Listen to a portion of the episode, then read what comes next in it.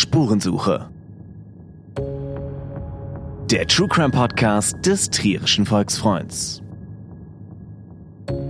Psst, hey Johanna. Ja? Was, wenn ich dir sage, dass wir 10 Millionen Euro in nur einer Nacht erbeuten können? Ehrlich? Wie das denn? Kinderleicht. Wir brechen über ein Baugerüst ins Trierer Landesmuseum ein und stehlen den weltweit größten Goldschatz der römischen Kaiserzeit. Genial. Ich organisiere Brecheisen und Vorschlaghämmer. Wir sind schneller weg, als die Polizei Sicherheitslücke sagen kann. Willkommen bei Spurensuche mit Johanna Heckelei und Alexander Wittlings. So oder so ähnlich haben sich 2019 drei professionelle Einbrecher aus den Niederlanden den Coup ihres Lebens vorgestellt. Zielstrebig dringen die Männer in das Landesmuseum in Trier ein, gelangen in die Schatzkammer und hämmern mit brachialer Gewalt auf die Schutzvorrichtungen des Trierer Goldschatzes ein. Aber die Männer haben kein Glück. Der Panzerglaswürfel, in dem die über 2500 römischen Goldmünzen liegen, hält dem Angriff stand. Bevor die Einbrecher an die Beute gelangen können, müssen sie vor der Polizei flüchten, die mit einem Großaufgebot angerast kommt. Als die Beamten das Museum sichern, sind die Männer jedoch schon über alle Berge. Wie die Polizei zumindest einem der Einbrecher doch noch auf die Schliche kam und warum sich Museen weltweit immer mehr vor kriminellen Banden in Acht nehmen, darüber sprechen wir heute mit unserer Kollegin und Gerichtsreporterin Katharina de Moss. Hi. Hi, schön, dass ich bei euch sein kann.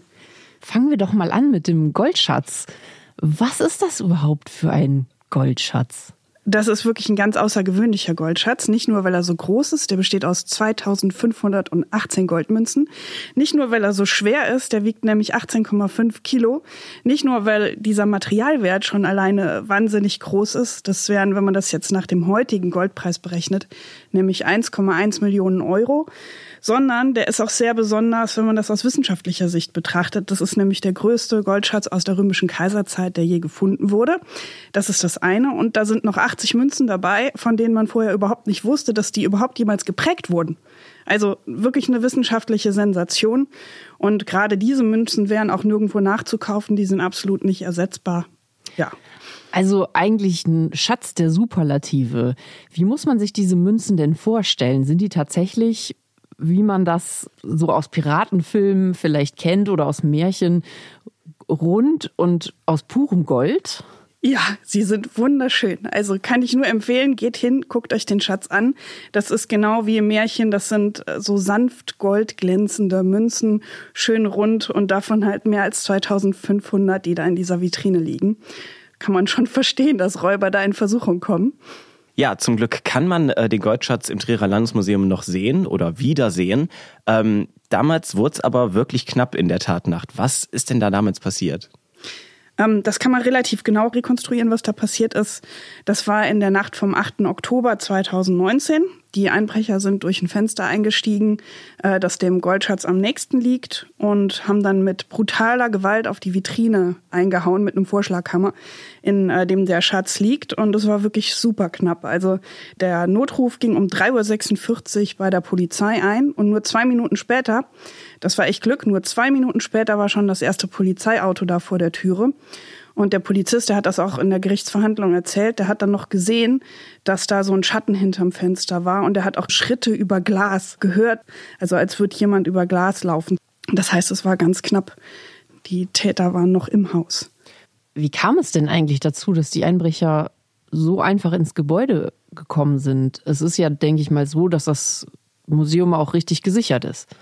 Ja, im Prinzip ja, aber zu der Zeit wurde gerade das Haus saniert, das heißt, das war eingerüstet und über dieses Baugerüst, was da stand, sind die Täter zum Fenster und konnten da rein. Und in der Gerichtsverhandlung wurde auch sehr, sehr deutlich kritisiert, dass das Baugerüst gar nicht großartig gesichert war. Also die konnten da tatsächlich einfach raufklettern und zu dem Fenster gelangen. Das Museum war natürlich auch damals schon gut gesichert. Also der Museumsdirektor fand das auch sehr erstaunlich, dass jemand sich getraut hat, da durch ein Fenster einzubrechen, weil natürlich sofort der Alarm losgegangen ist. Und das hat man ja auch gemerkt. Die Zeitspanne, die diese Räuber hatten, die war extrem gering. Das waren nur zwei Minuten und sie haben es halt nicht geschafft. Und auch damals war der schon gesichert gesichert, aber inzwischen ist er deutlich besser gesichert. Das heißt, der Alarm ging aber von einer Fenstersicherung aus. Das war jetzt kein Security. Oder wie war das damals? Ich muss sagen, diese Details kenne ich jetzt nicht und Museen tun sich auch schwer, solche Sicherheitssachen preiszugeben. Ich nehme an, der, ähm, der erste Alarm ging vom Fenster aus und dann mit Sicherheit noch einer von der Vitrine. Die Polizei war den Tätern also wirklich knapp auf den Fersen. Die wurden aber nicht geschnappt, oder? Nee, sie wurden nicht geschnappt. Die Polizei hatte das Gebäude sogar schon umstellt. Also erst war der eine Streifenwagen da und dann kamen noch weitere. Die Polizisten haben das Haus umstellt. Trotzdem ist es den Tätern irgendwie gelungen, durch so eine Hintertüre äh, rauszukommen. Also die müssen sich im Dunkeln an der Polizei vorbeigeschlichen haben. Das sah natürlich auch in der Gerichtsverhandlung dann mal kurz nicht so richtig gut aus für die Polizei. Und dann haben die es irgendwie geschafft, auf eine mehr als drei Meter hohe Mauer raufzuklettern, die zum Palastgarten führt, sind dann da hinten runtergesprungen und geflüchtet und konnten konnten auch nicht gefunden werden in der Nacht und der eine auch erst später dann. Die Einbrecher waren dann also über alle Berge. Was für Hinweise haben die denn hinterlassen? Also hatte die Polizei irgendwas, mit dem die arbeiten konnten? Ja, das gab es schon. Also zum einen äh, der entscheidende Hinweis, das waren DNA-Spuren, die die Polizei auf zwei Sporttaschen gefunden hat, die die Täter am Tatort zurückgelassen haben. Äh, mit den Taschen wollten sie wahrscheinlich dann das Gold abtransportieren. Außerdem haben sie da jede Menge Werkzeug zurückgelassen, also zwei niegelnagelneue Vorschlaghämmer der Marke Gamma. Das ist ein niederländischer Baumarkt. Warum das entscheidend ist, kommt dann vielleicht später noch. Und äh, auch zwei große Schraubenzieher und ein Brecheisen, also so ein Kuhfuß, mit dem man Türe oder Fenster aufhebeln kann. Das heißt, die haben eigentlich gar nichts erreicht in der Nacht. Die sind da rein, wollten den Goldschatz mitnehmen, aber waren so gesehen zu langsam und keine Beute konnten sie mitnehmen. Genau. Riesenglück für Trier und äh, das Museum und den Goldschatz, dass äh, die Polizei schnell genug vor Ort war. Weiß man denn, wie knapp das war? Also wie viele Schläge hätte dieses Panzerglas dann noch ausgehalten? Nee, wie viele Schläge, das weiß ich nicht. Ich weiß auch nicht, ob überhaupt jemand das weiß, aber ein Polizist hat vor Gericht gesagt, nur noch eine Minute später und die Vitrine wäre offen gewesen. Dann wurde ja nach den Tätern gesucht. Umfangreiche Ermittlungsarbeiten gingen los und der Fall kam auch bei Aktenzeichen XY dran. Da wurde eben auch nach Hinweisen gesucht auf die Täter. Gab es da noch weitere Zeugen, die sich dann gemeldet haben? Da kamen zwar 35 Hinweise, das ist schon jede Menge nach so einer Sendung, aber ähm, ich glaube, die haben nicht zum Ermittlungserfolg geführt. Dann wurde ja einer der Täter tatsächlich geschnappt. Äh, wie ist die Polizei dem auf die Schliche gekommen? Das waren diese DNA-Spuren auf der Sporttasche. Und der Typ war schlau genug, am äh, Vorabend der Tat dann noch in den Niederlanden, also der wohnte in Den Haag, dann in der Nähe von seinem Wohnort in Den Haag noch schnell in den Baumarkt zu gehen und das Werkzeug zu kaufen. Na, diese Vorschlaghämmer der Marke Gamma, auch das hat dann mit dazu beigetragen, ihn zu überführen. Also durch diese Marke, die du eben schon erwähnt hast, konnte man sehen, ah, das ist eine holländische Marke, die gibt es gar nicht hier. Das heißt, der Täter muss irgendwie aus Holland kommen, oder? Es passte auf jeden Fall ja. alles wunderbar zusammen und die Polizei hatte das Glück, dass der Typ vorher schon äh, strafrechtlich in Erscheinung getreten war. Der ähm, hatte offenbar gehehlt und war deshalb im System mit seiner DNA erfasst. Und daher konnte dieser Abgleich dann stattfinden. So haben die den gefunden. Sowas passiert auch öfter, oder? Dass Täter ertappt werden durch Taten, die sie schon vorher mal begangen haben und dadurch DNA-Spuren bei der Polizei vorlagen. Mhm. Ja, ja, und zum Glück funktioniert die internationale Zusammenarbeit ja jetzt ganz gut. Was ist mit den anderen beiden? Der war ja nicht alleine. Über die weiß man leider gar nichts, weil der Mann hat vor Gericht, äh, er hat nicht geschwiegen, er hat seine Tat gestanden, aber über die anderen beiden hat er rein gar nichts verraten. Was man von denen weiß, ist zumindest in der Öffentlichkeit das, was auf den Bildern zu sehen ist, die von der Nacht veröffentlicht wurden.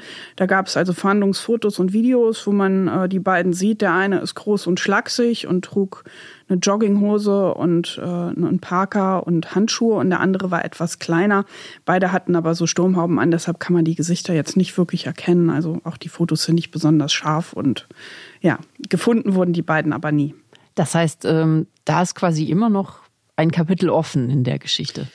Jein, ich habe jetzt extra nochmal bei der Staatsanwaltschaft nachgehört, was aktuell noch passiert. Und die haben die Ermittlungen eingestellt, schon im Jahr 2021, weil sie halt nicht weiterkamen.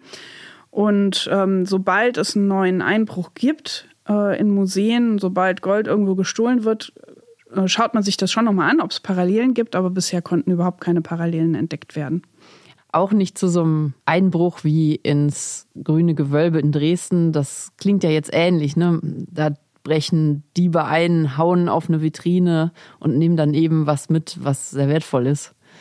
Nee, auch da nicht. Also es war ja sogar zeitlich noch gar nicht äh, so weit davon entfernt. Das hat die Polizei abgeglichen. Da gab es also keine Verbindung äh, so weit bekannt. Und genau, verjährt ist die Tat aber noch nicht. Das heißt, äh, wenn da jetzt noch was auffällt bis 2029, könnten die dafür noch belangt werden.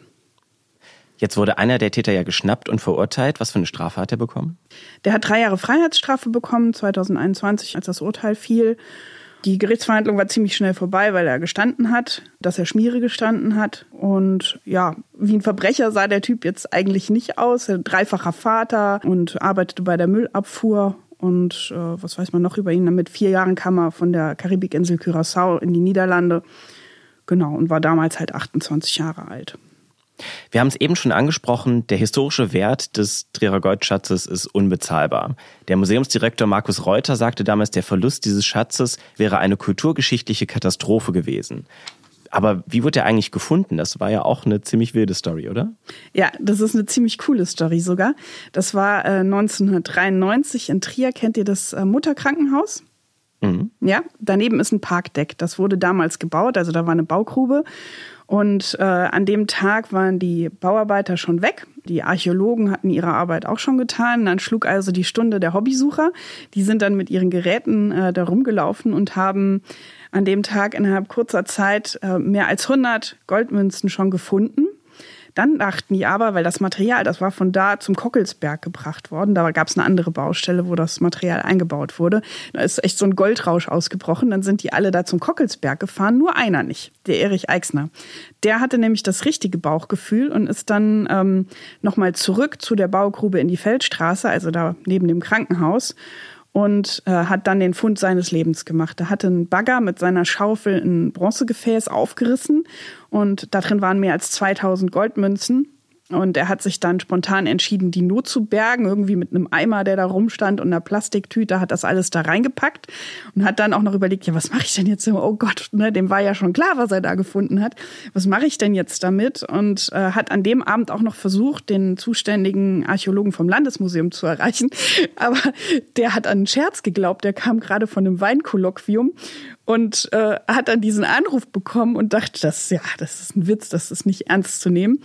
Und am nächsten Morgen hat der Finder aber nicht locker gelassen und dann ist dem Landesmuseum klar geworden, was da passiert ist, nämlich dass äh, ja einer der größten Goldschätze, die jemals gefunden wurden, plötzlich in Trier aufgetaucht ist aber auch eine ehrliche Haut. Also er hätte ja auch mit dem Schatz eigentlich durchbrennen können. Ja, ja, ja. Also wir hatten auch mal einen Artikel in der Zeit, wo äh, schon sehr deutlich drin stand, dass er dann mit seiner Frau das Ganze am Küchentisch ausgepackt und gestaunt hat, ne, und was für Fragen einem dann alle durch den Kopf schießen. Aber ja, in der Tat eine ehrliche Haut und diesem Finder hat Trier viel zu verdanken. Und welcher Römer hat damals diesen Schatz da überhaupt vergraben? Also wer das genau war, ich glaube, das weiß man nicht, aber man weiß, wann es passiert ist. Das muss in den äh, Bürgerkriegswirren des Jahres 196 passiert sein. Da hat also jemand, um diesen Schatz zu sichern, den in einem Keller vergraben, und zwar im vornehmen Westviertel des römischen Triers. Ähm, das ist auch kein privates Guthaben gewesen, sondern das Guthaben einer ähm, öffentlichen Kasse. Wollt ihr noch mehr wissen? Klar. Ja, auch so Infos für ja, Archäologie-Nerds, so für Leute, die täglich ans Römische Reich denken. Ja. absolut. Geprägt wurden die Münzen zwischen äh, den Jahren 63 nach Christus und 196 nach Christus. Auf denen sieht man sämtliche 40 Kaiser jener Zeit von Nero bis Septimius Severus. Und es gibt auch, ein, das ist jetzt echt für Nerds, ne? Es gibt auch ein paar ganz besondere Münzen, auf denen das Konterfei von Didius Julianus zu sehen ist. Der hat nämlich nur drei Monate regiert, also echt was Besonderes. Und in all den Jahrhunderten dazwischen ist der nicht gefunden worden. Oder vermisst worden. Nee, die haben den offenbar extrem gut versteckt da in ihrem Keller. Also in den Baustellen von Trier liegen wahre Schätze. Da wird ja normalerweise auch nachgegraben am Anfang mhm. von Archäologen. Aber das wurde dann damals nicht gefunden. Nee. Ich meine, in Trier brauchst du ja eigentlich nur eine Schaufel in den Boden zu stecken und du findest was. Aber in dem Fall hat ja dann der Bagger auch noch weiter gegraben. Das heißt, der Bagger ist dann auf diesen Schatz gestoßen. Und ähm, die Geschichte geht noch weiter, die ist eigentlich noch lustiger, weil natürlich hat das Museum dann am nächsten Tag versucht, die, die anderen Goldmünzen, die die anderen Finder gefunden hatten, wiederzubekommen. Und es hält sich sehr hartnäckig die Legende, dass in dieser Nacht also ziemlich viele Kneipenrunden mit römischem Gold bezahlt wurden. Das ist eine schöne Geschichte. Ähm, aber man kann nicht unbedingt so gut mit Goldmünzen äh, zahlen in Deutschland. Was hätten denn die Diebe mit den Münzen gemacht, wenn die die tatsächlich bekommen hätten? Hätten die die eingeschmolzen oder wie wird man sowas wieder los? Ja, also ich glaube, wenn du nicht gerade einen, einen, Kunstsammler hast, der unbedingt diesen einen Goldschatz haben will und dafür richtig viel Geld bezahlen will, dann hätten die den mit Sicherheit einfach eingeschmolzen und den aktuellen Goldwert sich dafür auszahlen lassen. Also die 1,1 Millionen, also dieser, dieser große kulturelle Wert, der dahinter steckt, der wäre eigentlich verloren gewesen.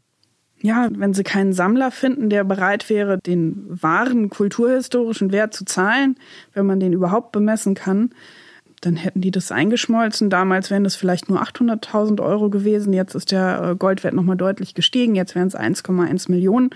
Aber ja, deshalb stürzen sich so Räuber auch auf Goldschätze. Das macht wahrscheinlich auch den Reiz aus für diese Diebe, sowas zu stehlen. Denn sonst kann man sich das ja eher so vorstellen wie eine Hollywood-Geschichte. Also in ein Museum einzubrechen mit diesen ganzen Sicherheitsvorkehrungen stelle ich mir nicht so leicht vor. Mhm, in der Tat.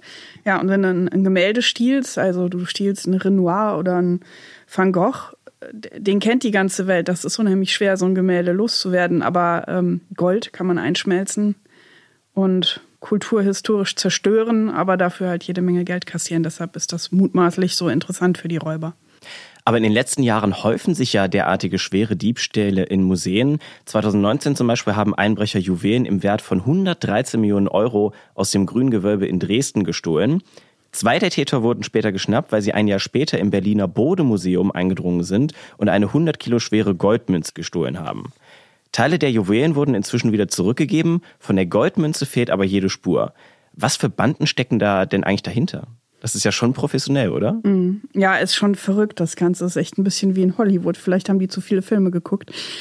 Ich bin jetzt keine Expertin für diese Banden, aber ich habe mir das jetzt natürlich schon mal angeguckt. Das sind ähm, Mitglieder eines großen Clans in Berlin, der sogenannte Remo-Clan. Das handelt sich dabei um eine arabischstämmige Familie ähm, die schon länger in Berlin lebt und die wirklich sehr groß ist mit 500 bis 1000 Mitgliedern. Und dieser Familie werden, sage und schreibe, mehr als 1000 Straftaten zugeschrieben.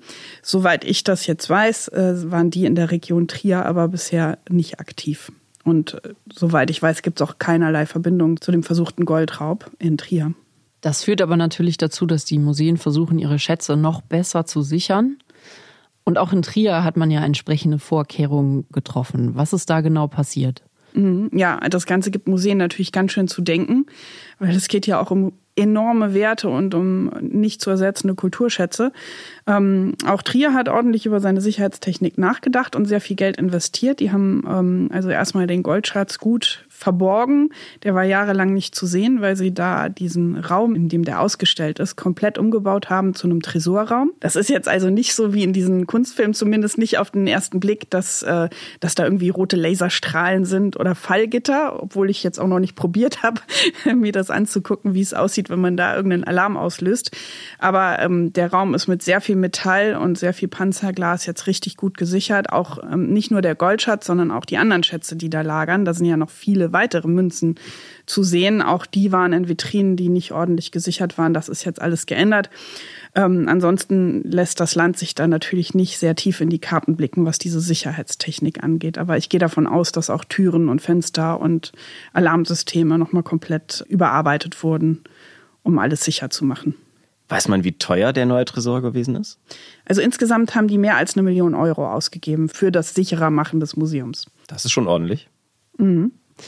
Jetzt gibt es ja diesen Tresor und weitere Sicherheitseinrichtungen, aber das Ausschlaggebende in der Tatnacht war ja, dass da ein Gerüst vor dem Fenster stand, über das die Täter in das Gebäude gelangen konnten. Glaubst du, auch daran denkt man? Oh, ganz sicher. Ja, ja, das war in der Gerichtsverhandlung, glaube ich, schon auch ein ziemlicher Schreck, dass das so deutlich kritisiert wurde. Äh, das wird ganz sicher in Zukunft anders gemacht. Jetzt klingt das ja alles nach einem Hochsicherheitstrakt. Meinst du, da versucht nochmal jemand sein Glück und will den Goldschatz stehlen? Also ich würde das nicht machen. Ich würde um dieses Museum als Räuber einen großen Bogen machen. Das ist doch jetzt zu gut gesichert, hoffe ich auf jeden Fall. Und ähm, ja, ich glaube, es spricht vieles dafür, dass der Trierer Goldschatz den Trierern noch Millionen Jahre erhalten bleibt. Drei Männer versuchen den römischen Goldschatz im Trierer Landesmuseum zu stehlen und scheitern nur haarscharf am Panzerglas über den Münzen. Ein Täter wird geschnappt, seine Komplizen sind bis heute auf freiem Fuß. Dafür steckt der Goldschatz inzwischen in einem nagelneuen Tresorraum. Katharina, vielen Dank, dass du da warst. Ja, danke euch. Ja, schaut auch gerne im Landesmuseum vorbei und schaut euch den Goldschatz an. Wenn ihr noch Fragen oder Anregungen habt, schreibt uns gerne an podcast.volksfreund.de. Vielen Dank fürs Zuhören und bis zum nächsten Mal. Trierischer Volksfreund. Entdecken Sie unser komplettes Podcast-Angebot unter www.volksfreund.de. Verpassen Sie keine neue Folge und abonnieren Sie uns überall, wo es Podcasts gibt.